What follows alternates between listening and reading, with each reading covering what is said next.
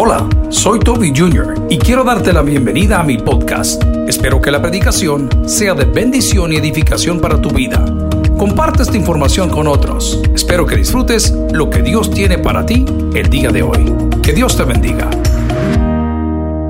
Amén. Evangelio de Marcos capítulo 2. Evangelio de Marcos capítulo 2. Vamos a hablar de una sanidad muy famosa. La sanidad de un joven que fue literalmente metido, introducido, escarbado a través del techo para recibir su milagro. Resulta ser que Jesús en el Evangelio de Marcos capítulo 2 comienza a caminar, comienza a predicar, comienza a avanzar y en el proceso algo sucede.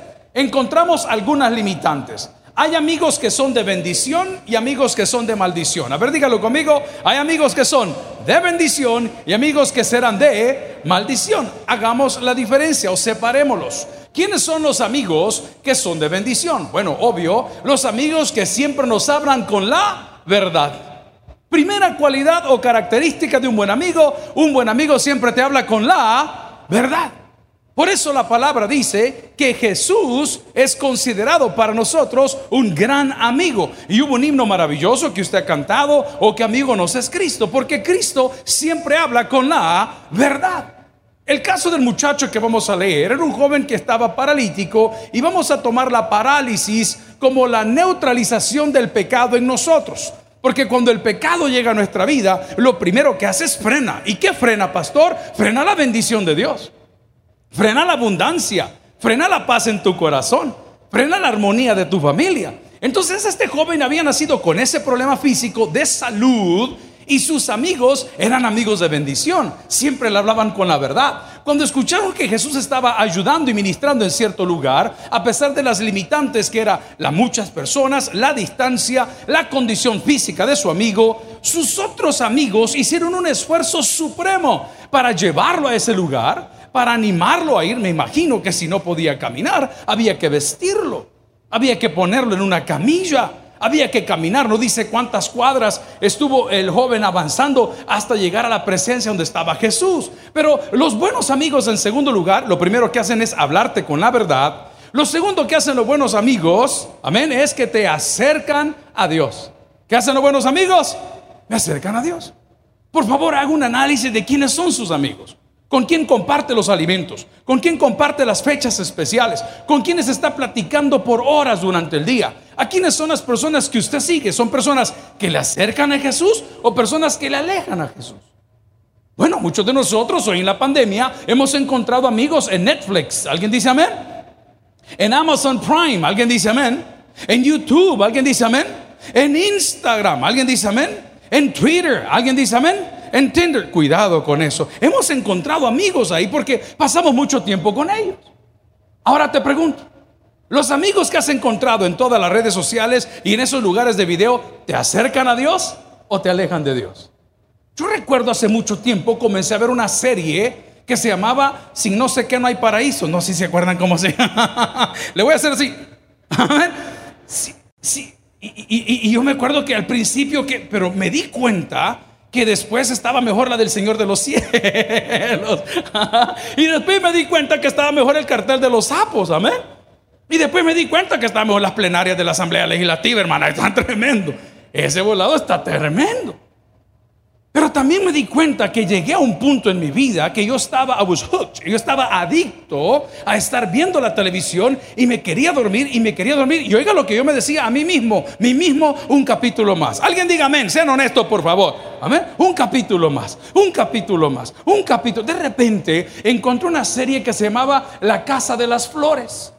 La Casa de las. ¿Cuántos han visto La Casa de las Flores? Ah, mire cuánto pecado, amén. ¿Y qué sucedió? La serie comenzó súper bien, la serie era simpática y era una familia y una mujer que hablaba así, no sé por qué me hablaba así, como que es su mamá borracha. Pero vamos al punto. De repente comencé a ver que en la serie me hicieron ver como normal lo que no es normal. No voy a meterme en los problemas de género, eso ya es un problema suyo. Lo que no es normal es mentirnos, lo que no es normal es robarnos. Lo que no es normal es engañarnos. Lo que no es normal es vituperarnos. Entonces me di cuenta que mis mejores amigos, que no son de carne y hueso, sino que son las redes sociales, que son las series de televisión, en lugar de acercarme a Cristo, me alejaban de Cristo. Y se los voy a confesar. Llegó un momento en que yo le decía a mi asistente, hágame un favor, vaya a tal almacén y cómpreme esta, esta y esta y esta otra camisa. ¿Saben cómo eran las camisas? Como las de Aurelio. ¿Ah? Igualito, lo único que el cuerpecito no me ayuda, ¿me entiende lo que le digo? Pero yo ya, ya, ya quería andar yo con los cadenones y las grandes hedillas y las botas puntudas y el mortero, el mortero por cualquier cosa. Si alguien está recibiendo palabras, dígame un fuerte amén.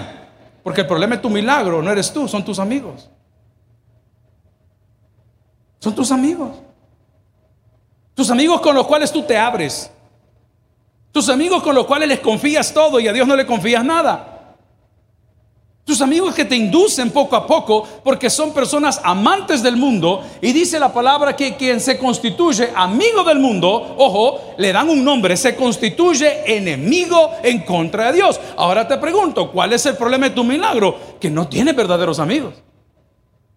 Verdaderos amigos no te están acercando al Señor, no te llaman para ir a orar, no te llaman para visitar un enfermo, no te llaman para ir a un hospital, no te llaman para ir a pan y chocolate, no te llaman para servir en escuela bíblica, te llaman para usar las bendiciones que Dios te dio.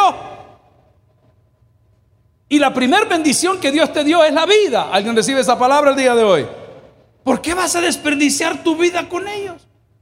Una de las cosas que mi padre nos enseñó y a algunos de mis hermanos les ha salido extremadamente caro fue su amistad con el mundo. Porque le decía, papá, ¿me puedes dar esto? ¿Me puedes dar? No, voy a disfrutarlo con los incircuncisos. ¿Cuántos se recuerdan esa palabra? Eso sí, el pastor, no, a mi casa no la estés ocupando.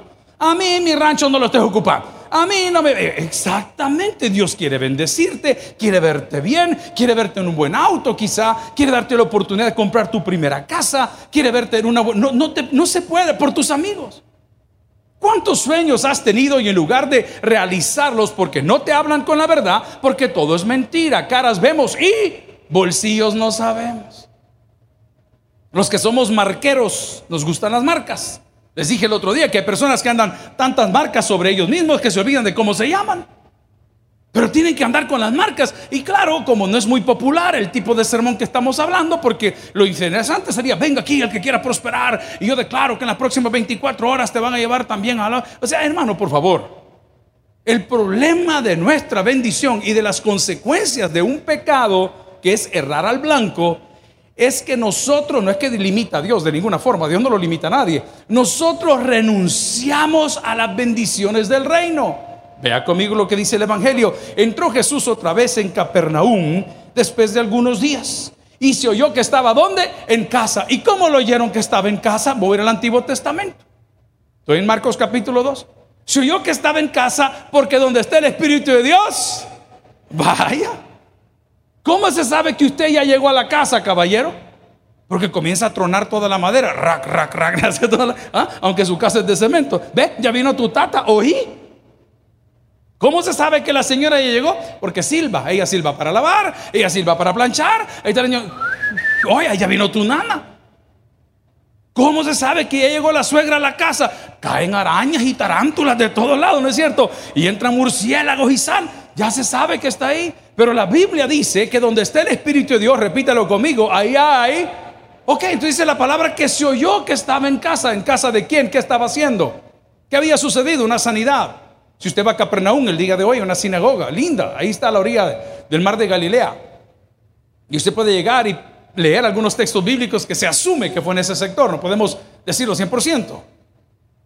Y usted llega y ve ahí, ah, está en la casa donde sanaron a la suegra. Y aquí no sé qué en Capernaum. Amigo, cuando Jesús llega a tu vida, se nota. Dígalo conmigo. Cuando Jesús llega a mi vida, se nota. Porque ya no quiero ser el mismo. Soy más prudente. Lo voy a decir suavecito. Soy menos mentiroso. Soy menos manipulador. Soy menos enojón. Porque esas cosas que te menciono, la mentira, la manipulación y el enojo, son las que te ponen y te enferman. Porque las has guardado en tu corazón. El día de hoy Dios quiere darte un milagro y quiere que saques de tu vida todo aquello que la arruina. Vaya conmigo a Génesis capítulo 3. Génesis capítulo 3. Cuidado con tus amigos. Estamos hablando que los amigos verdaderos, número uno, Pues te hablan con la verdad, hermano. No te dicen las cosas así como que muy, muy, muy tinteadas, muy, muy, muy pintadas. Número dos, los amigos verdaderos te acercan a Dios. Génesis capítulo 3, si me lo pone en la pantalla. Y usted sabe ya la historia. Dice, pero la serpiente era que dice, más astuta. O era astuta, más que todos los animales del campo que Dios había hecho. ¿Cuál era la amistad? ¿Cuál fue el problema? Las malas conversaciones corrompen las buenas costumbres. Ahí va a salir untado usted por andar caminando con la gente equivocada.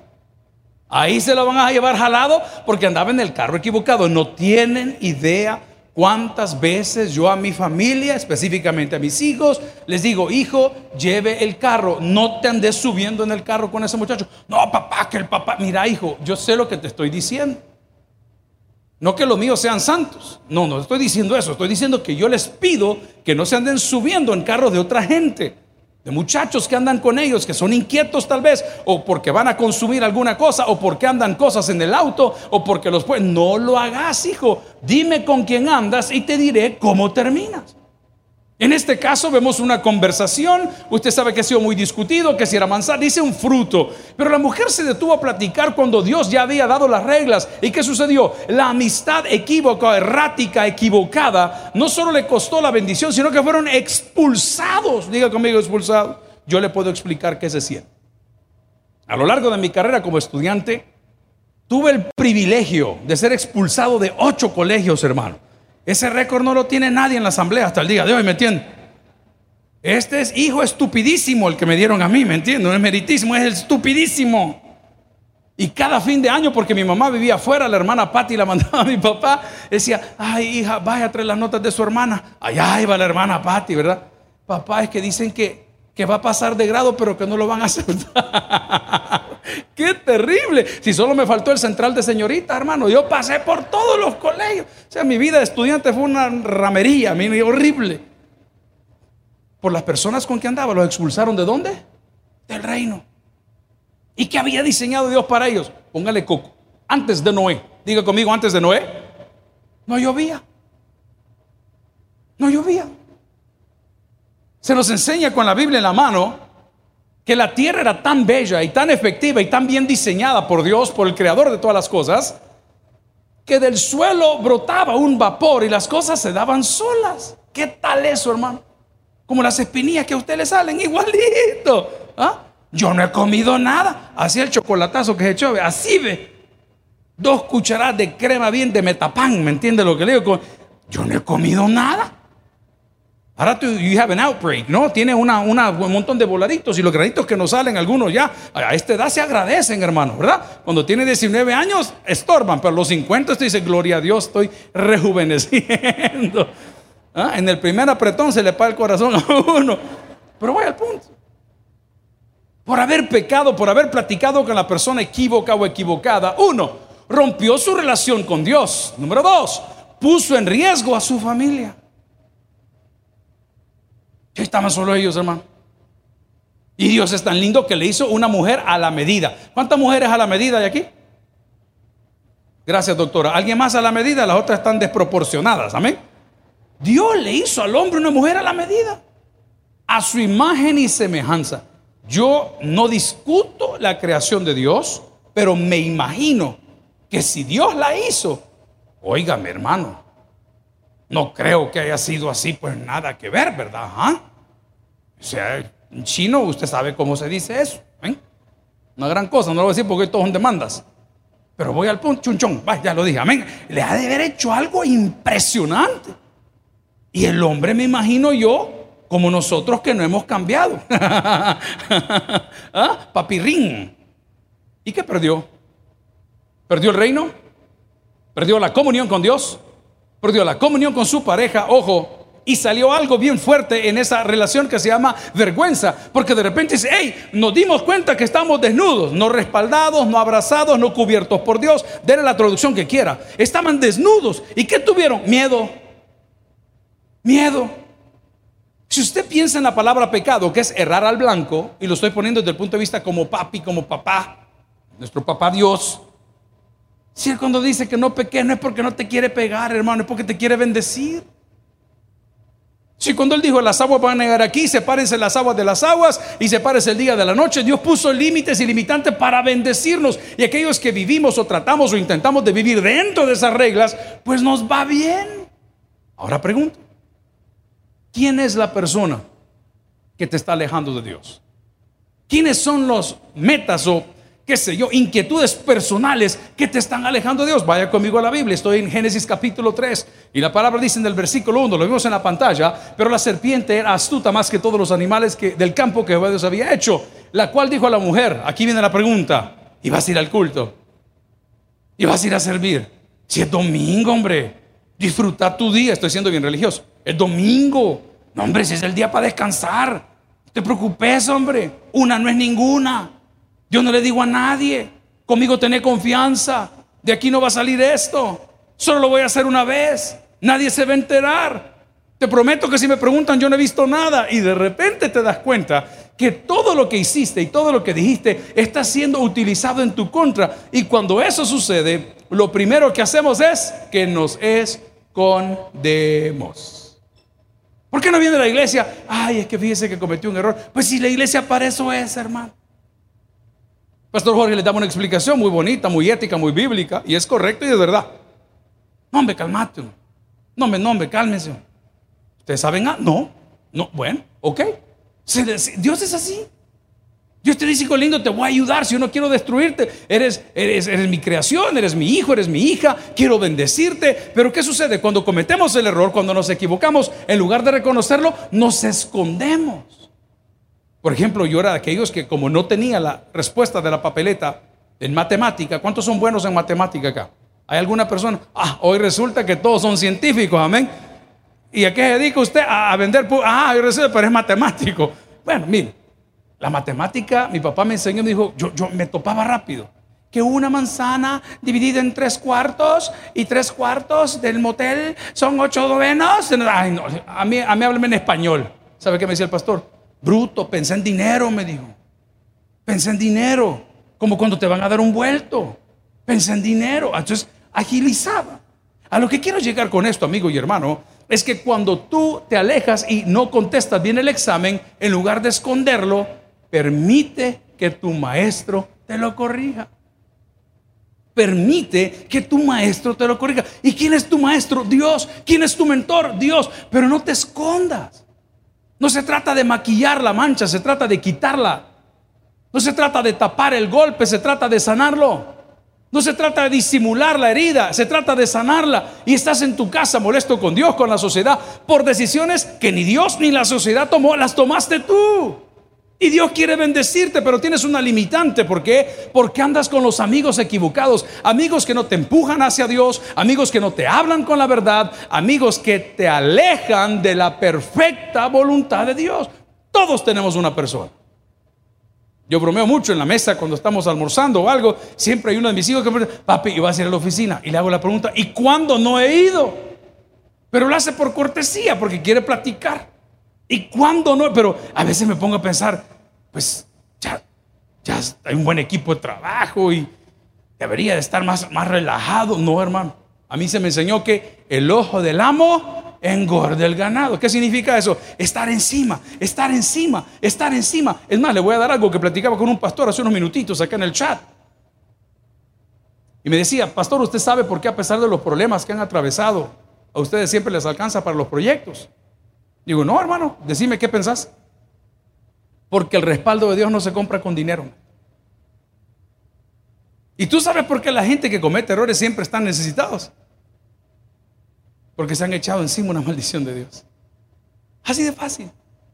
Ay, a mí no me alcanza, es que yo no puedo. Analiza lo que te estoy diciendo, cuáles son tus prioridades, para dónde tú vas, qué es lo que estás haciendo. Aquí sucedió un milagro. He, regresado ya al Antiguo Testamento, a Génesis, para ver que esa mala amistad, esa mala conversación, le costó carísimo. Fueron expulsados del reino, pues les dio miedo, tenían vergüenza. Hubo, atención, derramamiento de sangre. La Biblia dice ahí que cuando se dieron cuenta que estaban desnudos, encontraron unos tejones. Es la primera vez en la Biblia que se habla de derramar sangre. Te lo voy a poner en el Nuevo Testamento. La paga del pecado es muerte. Siempre alguien va a salir golpeado. ¿Qué crees que piensa un administrador? Está puesto para administrar, no para agradar a todo el mundo, para administrar. Las decisiones administrativas son duras. Es un administrador. Los números no tienen retroceso. Sí, no, nada más. No, yo, ¿qué crees que piensa cuando dice, hombre, ah, pero es una familia, pero hay niños, pero es que esto, pero es que lo otro? ¿No crees tú que lo indicado hubiese sido que ellos piensen en eso? Nuestras acciones van a tener reacciones o daños colaterales. Nuestras decisiones, especialmente si andamos con la gente equivocada. El otro día andamos dando una vueltecita por ahí, eso de los sábados en la mañana, dos, tres horas en la mañana, en ese club que nuestro pastor fundó de motociclismo hace muchos años, lo hemos retomado, estamos saliendo, buenos amigos, de todo de nada. Vendamos por la época ahí, por la zona de los túneles. Y sabe que es la época de la zafra, tráiler tras tráiler, tras tráiler, tras tráiler. Tengo un amigo que es muy bueno para manejar, él. Pero es una fila de 22 motocicletas, es bien difícil que todos hagan lo mismo, especialmente a velocidad X. Y de repente, pues comenzamos a dar unas vueltas por ahí. Y en una vueltecita de esa habían tres, cuatro camiones en línea. No, dije, démosle ahorita. Mi amigo pasa primero. Y por supuesto, él iba adelante, entró. Yo que voy a la mitad del problema y me agarro una curva y viene otro camión de regreso. Mira, a mí nadie me dijo metete, nadie me dijo seguirlo, nadie me dijo acelerar. Sino que fuimos generando confianza. Y cuando generamos confianza y no en Dios, terminamos cometiendo graves errores. ¿Y qué sucede, pastor? Nos puede costar la vida. Hay derramamiento de sangre. Alguien pagó por nosotros. En este caso, según la palabra del Señor y nuestra fe, ha sido Cristo Jesús. Pero tu salvación no fue de gratis. Alguien pagó el precio por nuestras malas decisiones. Porque nacimos lejos de Dios. Porque no teníamos vida sino a través de Él. Por eso la Biblia dice, y Él nos dio vida a vosotros cuando estábamos nosotros muertos en nuestros delitos y pecados. Amigos y hermanos, uno de los obstáculos de tu bendición son tus amistades. Las buenas amistades te acercan a Dios. Las buenas amistades te hablan de frente. Las buenas amistades piensan en las consecuencias que puede tener lo bueno o lo malo que estamos haciendo. Segundo obstáculo para tu milagro, tu bendición, tu falta de fe. Tu falta de fe. Dígalo conmigo, mi falta de fe. Hemos hablado que fides en latín es confianza. Es confianza. Amigo y hermano, yo no lo puedo empujar a usted porque la fe es un regalo de Dios, es un don de Dios. Y yo admiro a las personas que tienen fe. Tenemos algunos pastores que están trabajando todo el tiempo en la calle. Y cuando usted trabaja en la calle, en centros penales, usted desarrolla fe, usted desarrolla confianza. Y muchas veces de nuestros pastores así medio acelerados, ¿verdad? Aparece una persona y dice, don fulano, voy a orar por usted porque usted está atravesando por tal cosa. Y esa persona sin decir absolutamente nada me dice, pastor, es cierto. Te lo voy a decir así. Sin fe, hoy lo voy a poner en mi lenguaje, sin fe es imposible que Dios se glorifique en tu vida. Tenga fe.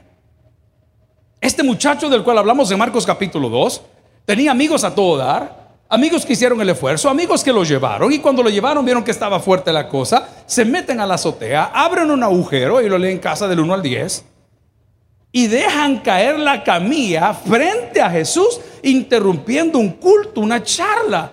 Pero ¿por qué lo hacían? Porque su grupo de amigos tenían fe. Una de las cosas que puede agilizar y acelerar tu milagro, mi milagro, el milagro de todos, es poner nuestra confianza en Dios. Ojo, y poner mi confianza en Dios es seguir las reglas del juego. Ponga atención. Se murió un le llaman profeta, yo lo voy a llamar pastor. Tibi Joshua, allá en, en Níger, allá en África. Véalo ahí, lo puede googlear. Hermano, 57 años. No era un hombre muy grande. Era un hombre saludable. Era un hombre que estaba en su, a mi equipo de trabajo le puse el video. En su última prédica. Él está como que yo estoy aquí ahorita hablando con usted. Termina la prédica, me voy a la oficina que hay aquí atrás. Se sentó, y se quedó, se murió. Pero ese hombre para la gente era que, daba sanidades y, daba palabra. Gloria a Dios, yo no me meto en ese rollo, solo escuche. El hombre era un sanador divino y un montón de exageraciones que amén. Hoy dicen que va a resucitar, amén, lo que usted quiera. Lo que le voy a contar es que la gente a la cual él le predicó, que desarrolló fe en Dios, sanó. Porque la fe no es en mí, hermano. La fe no es en esta bodega que tenemos aquí. Ustedes saben quién es la fe. La fe es en Dios. ¿Qué dice la palabra? Sin fe, si le va a dar ese aplauso, déselo el corazón. Sin fe es imposible. Entonces, ¿cuál es el segundo obstáculo para tu milagro? Tu falta de fe. No le tienes confianza al Señor. Estaba mi hijo menor el fin de semana, no me acuerdo qué fue lo que pasó. Papi me dice, eh, me duele el estómago. ¿Y, qué comiste? No, que paramos una gasolinera y me comí un hot dog y no sé qué. ¿A qué horas te lo comiste? No, si fue temprano, me dijo como a las 2 de la mañana. Porque estos niños a ver cómo es la hora de ellos, quizás viven en España. Amén. Y de repente digo, mira hijo, tomate este volado, se llama muñeco. Ay, ¿ah? Un solo taponazo. Tiene su líquido ahí. Ay, mira, pero a mí no me gusta. Hijo, es que no es si te gusta. Es que no es si te gusta, es que lo necesitas. Efectivamente, después de tomarse la poción o a ver cómo se llama este volado, ¿cuántos conocen una cosa rosada así que se llama? Bien saben todos. ¿Ah? Tomátelo, hombre. No, pero es que yo una vez me la tomé y no me funcionó. Tomate el hambre. Pero es cosa te ha metido a la boca. Le digo, andas con babosa, vení. Pasa, metió el taponazo. Como a la hora y media, no pasaba absolutamente nada. Le voy a decir algo que no es mío, es de la Biblia, pero es una palabra para usted. Dios no deja a nadie avergonzado. Cuando esa mujer lo tocó, la sanó. Cuando rompieron el techo, lo sanó. Cuando llegaba el endemoniado a revolcarse, lo sanó.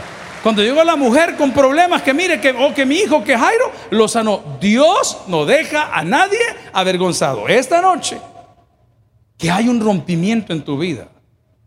Un rompimiento en el área de tus amigos que no te hablan con la verdad. Que siempre están murmurando, mira, pueda que sí, no, no, Dios hace las cosas bien. Rompamos ese paradigma, rompamos esas ataduras. En segundo lugar, rompamos esas ataduras de aquellos que nos alejan de Dios. En tercer lugar, aquello que nos impide tener fe. ¿Y cuál es el enemigo de la fe? Número uno, no es la duda, no. La falta de conocimiento. A ver, dígalo conmigo. La falta de... Porque cuando yo conozco cómo es la cosa, yo tengo fe. Les he contado esas culturas que nos ha tocado ver, que no son muchas. Pero hemos llegado de viaje a países que no conocemos con idioma que no hablamos. Entonces siempre viene una persona que va al lado suyo, quien lo recibe, quien lo está mentoreando. Y les conté que llega a la centrale de trenes ahí en Italia. Habíamos llegado de un vuelo larguísimo.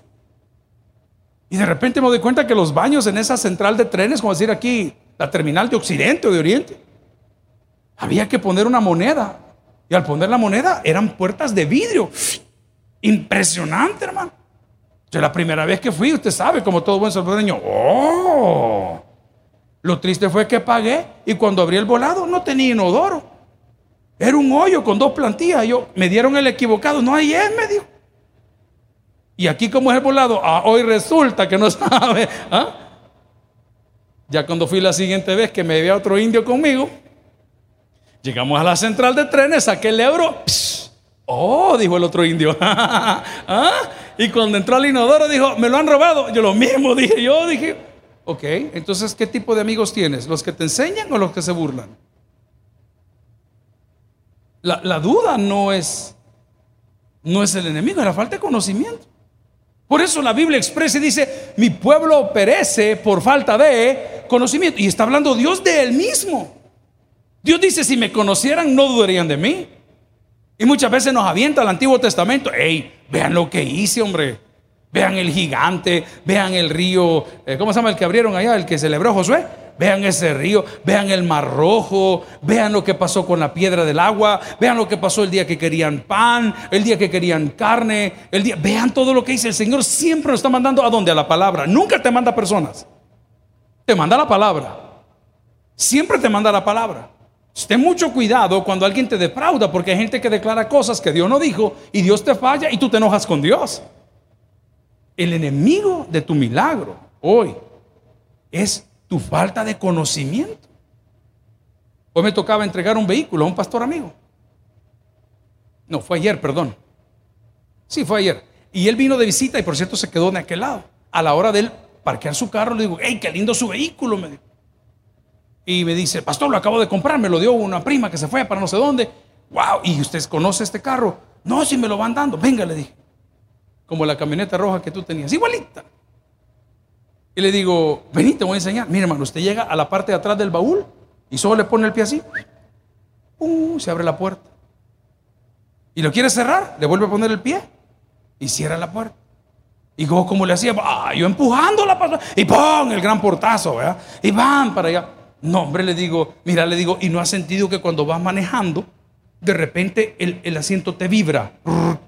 ¿Cómo no, pastor? Me dijo. ¿Y, ¿Y, qué es eso? Me dijo, ¿sos indio? ¿Soy indio? ¿Eso es lo que es? Tiene sensores para llamar tu atención por si te vas durmiendo. El carro calcula cuando va pasando una mujer guapa y te avisa. Hermanos, qué vieja más bonita. ¿Ah? Cuando va pasando, es cierto, me dijo. Mira, le digo, ¿y no has sentido como una corriente de aire que te sube y te baja? Uh, y te sube y te baja. Mire, pastor, me dijo, yo calor he tenido. Y cabal, vea todo sudada la espalda del indio aquí. No, hombre, loco, le digo, si es que el asiento tiene calefacción. Mira este botón, azul, frío, cold. ¿Ah? Rojo, FMLN, nunca más. no, no, eh, FMLN es otra cosa. Ah, qué pelado. Mira, le dije, y ya te diste cuenta lo que tiene este carro en la pantalla del Apple CarPlay. ¿Y cómo es eso? Poner Bluetooth del carro. Pon, hermano, y pusimos la pantalla ahí y nos pusimos a ver todas las fotos que le mandaron a ver. ¿eh? La gran pantallota, así le hacíamos la foto, ¿no es cierto? De repente le digo, ¿sabes que te tiene un compartimiento secreto? ¿A dónde? Me dijo, mira la casetera, aprieta el botoncito, pastor, me dijo. Ah, no, yo me sentía Superman, yo, ok. Entonces, ¿por qué no tiene fe? Este carro no sirve. El carro siempre ha servido. Y la llave, y la ¿dónde está la llave? Y la llave, ya no son de llave, indio, son de clave. Mira, este teléfono se activa solo, se activa con su cara, señora. Al ver su cara se activa. Mira, el sol, ve, ve, mira, ve, mira, ve. No, imagínese la religiosa, estos son demonios. No, hermana, es su ignorancia. Entonces la limitante para tener la bendición de Dios es la falta de conocimiento. Ojo, y aquí voy a ponerme un poco serio. Por eso es que los que conocemos a Dios no jugamos con Él. Ni con su dinero. Él no va a andar jugando contigo. Él te da chance, sí. Si te da chance, claro, enmendate, curate. Pero que vamos a tomar del pelo a la gente y nos vamos a reír en su cara y vamos a hacer lo que queremos y vamos a decir, ja, no hermanito, you got another thing coming. Por eso la palabra dice que el hombre que reprendido endurece la cerviz, de repente será quebrantado y no hay retroceso. Y no te estoy hablando, perdóname, no te pongas muy romántico, amigo. No te hablo de esta vida. Te de la vida eterna, hermano. Yo les he confesado varias veces que yo me paro frente al espejo en mi casa y digo, no entiendo cómo Dios me permite a mí predicar. Porque lo que yo vivo tú no lo conoces. No tienes ni la menor idea. Ni de mis batallas, ni debilidades, que probablemente algunas se noten. Pero cuando te ves en un espejo y tú crees que eres digno, es cuando más indigno eres. Cuando tú dices, yo cumplo con todo, porque yo no robo, los araganes que trabajan aquí y no hacen nada son igual de ladrones que los que se llevan las cosas. Lo mismo. Igualito. El día de hoy yo te pregunto, ¿cuál será el impedimento para tu milagro? Bueno, se llama pecado, sí, pero el pecado lo hemos ido deshaciendo. Pecado de andar con la gente equivocada, gente que no te habla claro, gente que no te dice las cosas. El día de hoy, mi invitación es que te rodees de gente como la que hemos leído hoy en el Evangelio de Lucas capítulo 2, donde dice que estos señores llegaron y lo llevaron a ese lugar y rompieron un agujero en el techo y lo bajaron donde estaba el Señor y el Señor por la misericordia que nos tiene a todos y le tuvo a ellos, lo sanó. Amigo, el día de hoy es el día que reclames tu milagro, no por lo que yo te he dicho, sino por la fe que tú y yo tenemos en nuestro Señor y Dios y Salvador. El que tienes para oír, oiga. Vamos a orar. Gloria al Señor. Padre y buen Dios, gracias. Gracias te damos por tu palabra y por esa historia tan linda de Jesús sanando un paralítico. Gracias por lo que nos enseña tu palabra, la Biblia. Esta noche muchos estamos mal porque estamos rodeados de gente no correcta. estamos rodeados de personas que no tienen fe. Es más, comemos con los que se burlan de nuestra fe. En ti. Pero esta noche, Señor, queremos tomar conciencia y saber que la limitante más grande para lograr nuestro milagro, nuestra bendición, además de nuestros amigos, es nuestra falta de conocimiento. Hoy hemos recordado todas tus proezas del Antiguo Testamento. Hemos mencionado algunas. Hoy hemos analizado, Señor, que al que tiene fe todo lo es posible, pero también hemos hablado que aquel que se constituye amigo del mundo se constituye enemigo de ti. Amigo, el milagro más grande que Dios puede darnos es la salvación y la vida eterna. Y por favor, cuando comete un error, no piense en la consecuencia terrenal. Si esa ya va a pasar. Un amigo expresidente le decía a mi papá, la sopa a los tres días se enfría, pastor. Sí, eso es aquí. Ahí sí tiene toda la razón. El problema es que la Biblia narra que vendrá un día donde tú y yo vamos a estar de pie ante el Señor. Yo le tengo pánico a este texto. Y dice la palabra que Él va a mostrar nuestras obras y va a decir, ¿te acuerdas de esto? No, no, no, Señor. Ahí está, mira. Ahí está. Me imagino que si ahorita ya podemos hacer figuras ahí en láser, me imagino que el evento, el acto, la memoria, la van a poner frente a ti y a muchos. Y lo que me pone más nervioso es cuando la Biblia dice que vendrá un momento en que le dirá, apartados de mí, hacedores de maldad, hacedores de maldad, o sea, que hacen cosas malas. ¿Cuántas de esas cosas has ido dejando pasar? ¿Qué te estás llevando de esa oficina que no es tuyo? ¿A cuánta gente estás timando con tu misma manera de ser? 30 pesos, 20 pesos, 10 pesos, préstamelo, préstamelo, No los va a pagar, mejor pida algo regalado. ¿Cuántas cuentas en los bancos del Salvador has dejado colgadas y a tus fiadores endeudados? Eso es por hablar cosas grandes. Pero si eres de lo que vuelves a casa a destrabar a medio mundo con la boca, pues bueno, te voy a decir algo que dice la Biblia. Que ni los mentirosos, ni los avaros, ni los adúlteros, ni los fornicadores, a todos nos pone en el mismo nivel. Por favor, no dejes pasar esas pequeñas cosas que pueden convertirse en grandes problemas. Usted puede engañar a la persona, pero a Dios no lo vamos a poder engañar. Él no te quiere golpear, Él quiere ayudarte. Si cuando Él te dice que la paga del pecado es muerte, no es que para que te dé miedo. No, hombre, es porque quiere bendecirte. Que entiendas que cuando le honras a Él, Él te va a honrar a ti. Así dice, el que me reconoce delante de los hombres, eso dice, yo le reconoceré delante de mi Padre que está en los cielos. ¿Alguien ha oído eso? Dígame un fuerte amén. Entonces no se trata de darte miedo. O decir, bajo esta cobertura espiritual, yo no doy cobertura a nadie, sean antíos me han dado a mí un pedazo. La cobertura no la da Dios. Pero te pido el día de hoy que reclames tu milagro. Rodéate de gente que te hable con la verdad. Rodéate de gente que te acerque a Dios. Llena tu cabeza de conocimiento. Y el que esté falto de fe, dice la palabra, pídala a Dios. Hoy queremos orar por los amigos, por los que están aquí por primera vez. O quizá haya venido varias veces. Si nunca has invitado a Jesús a tu vida, ora conmigo donde estás y di, Señor Jesús, yo te recibo hoy como mi único y suficiente Salvador personal. Yo creo que eres Dios que moriste en la cruz por mis pecados y resucitaste al tercer día. Me arrepiento, Señor, soy pecador, perdóname. Salva mi alma hoy. Para cuando yo muera pueda estar en tu presencia por siempre, porque hoy te declaro mi Señor y mi Salvador. Y la iglesia dice, Amén. Gracias por haber escuchado el podcast de hoy.